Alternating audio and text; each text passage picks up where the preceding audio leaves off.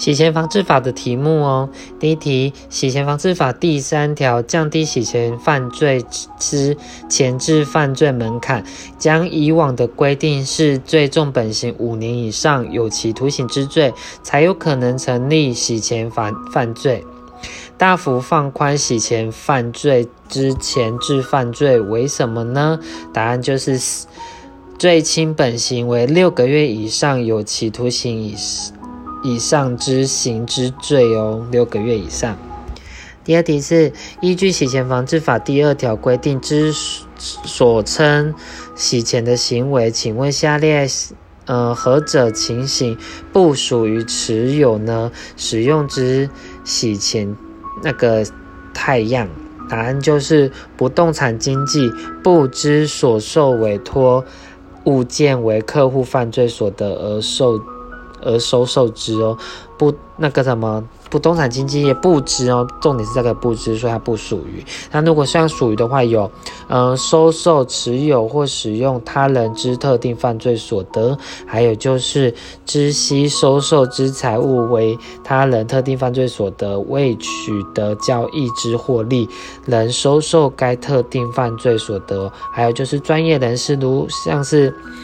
呃，律师或者是会计师，明知或可得而知故，嗯，故受之财物为客户特定犯罪所得，能收之哦。再下题是一洗钱防治法规定有关洗钱防治法定定的宗旨，下列叙述有哪些呢？答案就是打击犯罪。还有促进交流、金流透明，还有就是强化国际合作哦。再下一题是洗钱防治法，呃，所称的洗钱行为有下列哪些叙述呢？答案就是有意图掩饰或隐匿特定犯罪所得来源，还有就是呃。掩掩饰或隐匿特定犯罪所得资本值来源哦，还有就是收受、持有或使用他人之特定犯罪所得哦。再就是下一题是依洗钱防治法规定所称的特定犯罪是指下列何者呢？答案就是最轻本行为六个月以上有期徒刑以上之刑之罪哦。再下一题是有关洗钱犯罪的追诉，是透过不法金流流动轨迹发掘不法呃犯罪所得，经由洗钱犯罪追诉，或指呃犯罪诱因。依洗钱防治法第四条规定的叙述，下列何者正确呢？答案就是特定犯罪所得之认定，不以其所。呃，犯特定犯罪，经有呃罪判决为必要哦。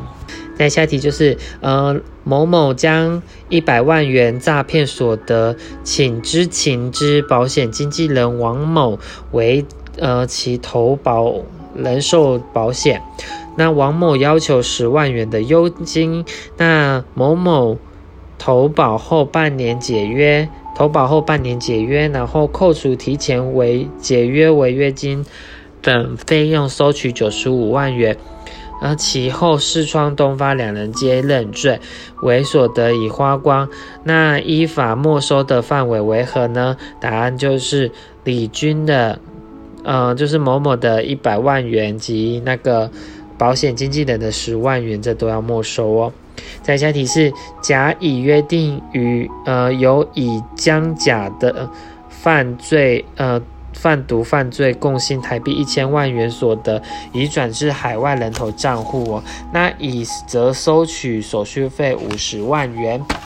那如今甲乙两人已经被查获喽，已持有该五十万元遭政府冻结，是基于下列哪种原因呢？答案就是犯罪所得哦。在下一题是，呃，犯呃洗钱防治法第十四条的之罪，其所移转、变更、掩饰、隐匿、收受、收取、持有、使用之财物或财产上的利益，都要没收之哦。在下题是一洗钱防治法规定，有洗钱行为者要怎么样呢？答案是处七年以下有期徒刑，并得那个得一颗并科罚金五百万元以下的罚金哦。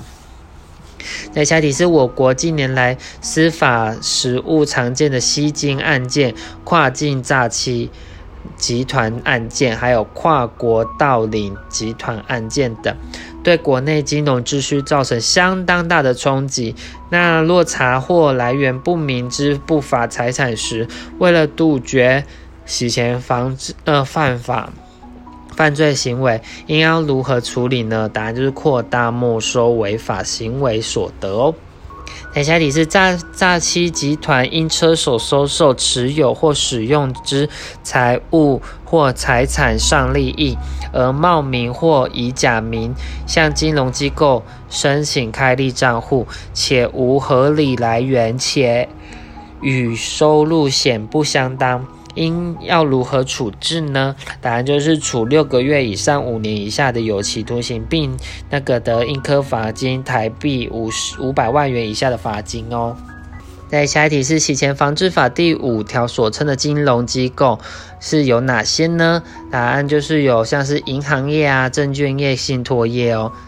在下一题是民国一百五零五年修正的洗钱防治法时增订了哪一？哪一机构应适用于金融机构之的规定呢？答案就是融资性租赁业哦，融资性租赁业。在下题是下列何者为洗钱防治法规范之金融机构或适用金融机构相关呢？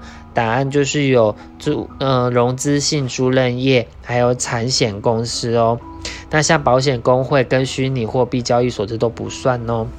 在下一题是下列何者非为洗钱防治法规范的金融机构呢？不是哦，答案是证券商业同业工业工会有工会就不算。那如果算是洗钱防治法的金融机构的话，有办理简易人寿保险业务之邮政机构，还有人寿保险公司，还有农会信用部哦。在下一题是洗钱防治法之所呃所规范之指定之非金融事业或人员。有哪些呢？答案就是由呃信托业为客户准备或进行关于法人之设立事项哦，还有就是公证人为客户准备或进行买卖不动产，还有就是会计师为客户进行管理客户金钱、证券或其他资产这些哦。再下一题是洗钱防治法所称之。金融机构有哪些呢？答案就是有呃票券金融公司，还有信用卡公司，还有就是期货商哦。在下一题是下列何者为洗钱防治法规范的金融机构呢？答案就是有办理简易人寿保险业务之金呃邮政机构，还有就是人寿保险公司，还有就是全国农业金库。这部分的话，只要看到工会的话，就不会是哦。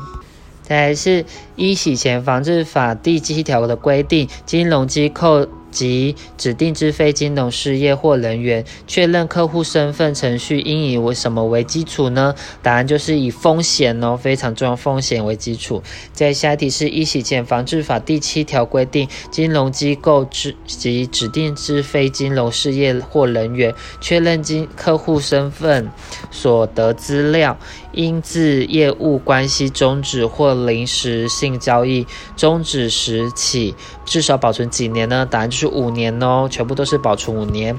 再下一题是《一洗钱防治法》规第七条的规定，重要政治性职务人士与其家庭成员及有密切关系之人范围和有何者定之呢？答案就是由法务部决定哦。再下一题是金融机构之指定。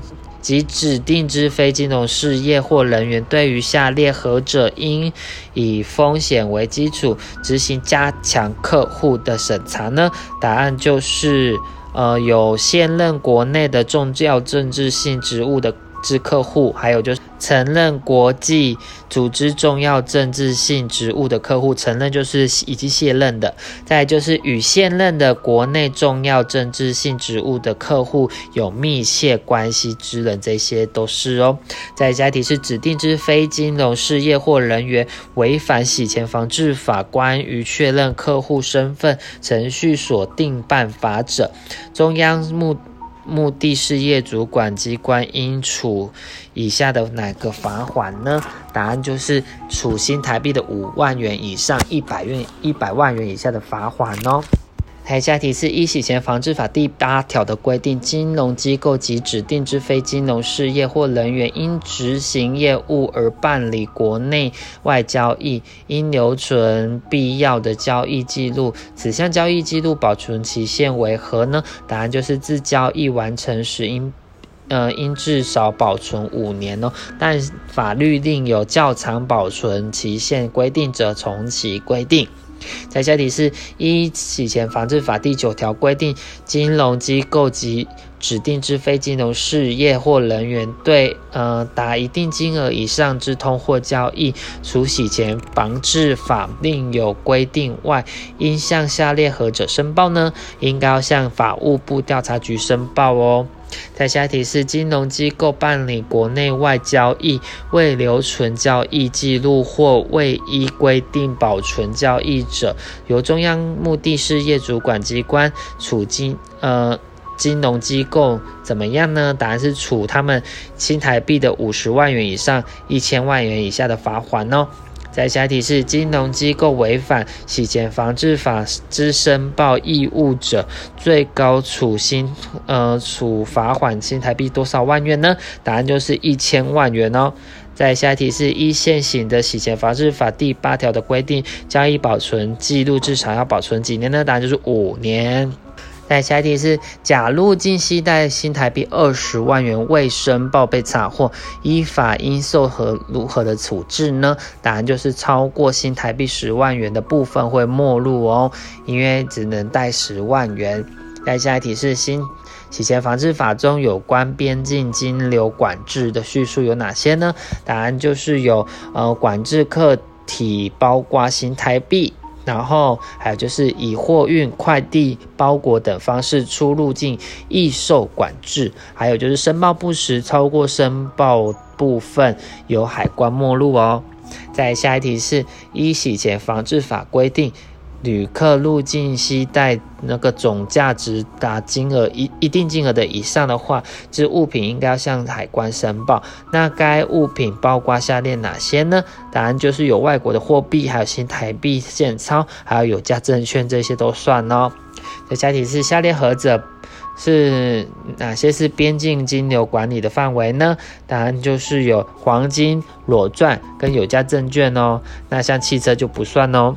但下题是有关嗯洗钱防治法内部控制与内部稽核制度的叙述有哪些呢？答案就是有洗钱防治内部控制与稽核制度内容应包括装置并定期更新。防防治洗钱及打击资恐风险评估不评估的报告哦，还有就是内部控制与稽核制度之执行，中央目的事业主管机关应定期查核，并得委托其他的机关或机构，然后法人还有团体办理哦，还有就是金融机构违反规定。未建立内部控制与稽核制度者，由中央目的事业主管机关处新台币的五十万元以上，还有一千万元以下的罚款呢。再下题是为了配合防治洗钱及打击资恐之国际合作，金融目的事业主管机关及指定之非金融事业或人员之中央目的事业主管机关得自行或经法务部调查局通报，对洗钱或资恐。高风险之国家或地区采取加强防治措施，那有哪包括哪些呢？答案就是有，呃，令金融机构或指定之非金融机，呃，事业或人员强化相关交易之确认客户身份措施哦，还有就是。限制或禁止金融机构指定之非金融事业或人员与洗钱或资恐高风险国家或地区为汇款或其他的交易哦。还有最后一个是采取其他与风险相当且有效之必要防治措施哦。在下提示：下列何者非洗钱防治法所称的洗钱或资恐高风险国家或地区呢？不是哦，不是的话就是与我国不友善的邦交国，这个不算哦。那像是其他算的话，有经国际防治洗钱组织公告，然后防治洗钱及打击打击资恐有严重缺失的国家或地区，还有就是经国际防治洗钱组织公告。未遵循或未充分遵循国际防治洗钱组织建议之国家或地区哦，还有最后一个是其他有具体市市政认有洗钱或呃集资恐高风险之国家或地区哦。再下一题是对于。洗钱高风险国家应要有什么样的措施呢？答案就是金融目的事业主管机关得令金融机构强化相关交易之确认客户身份哦。还有就是金融机构得依风险评估决定采取与风险相当之必要防治措施。最后是主主管机关得限制或禁止中呃金融机构与洗钱。或资恐高风险国家为汇款呢？第一部分结束。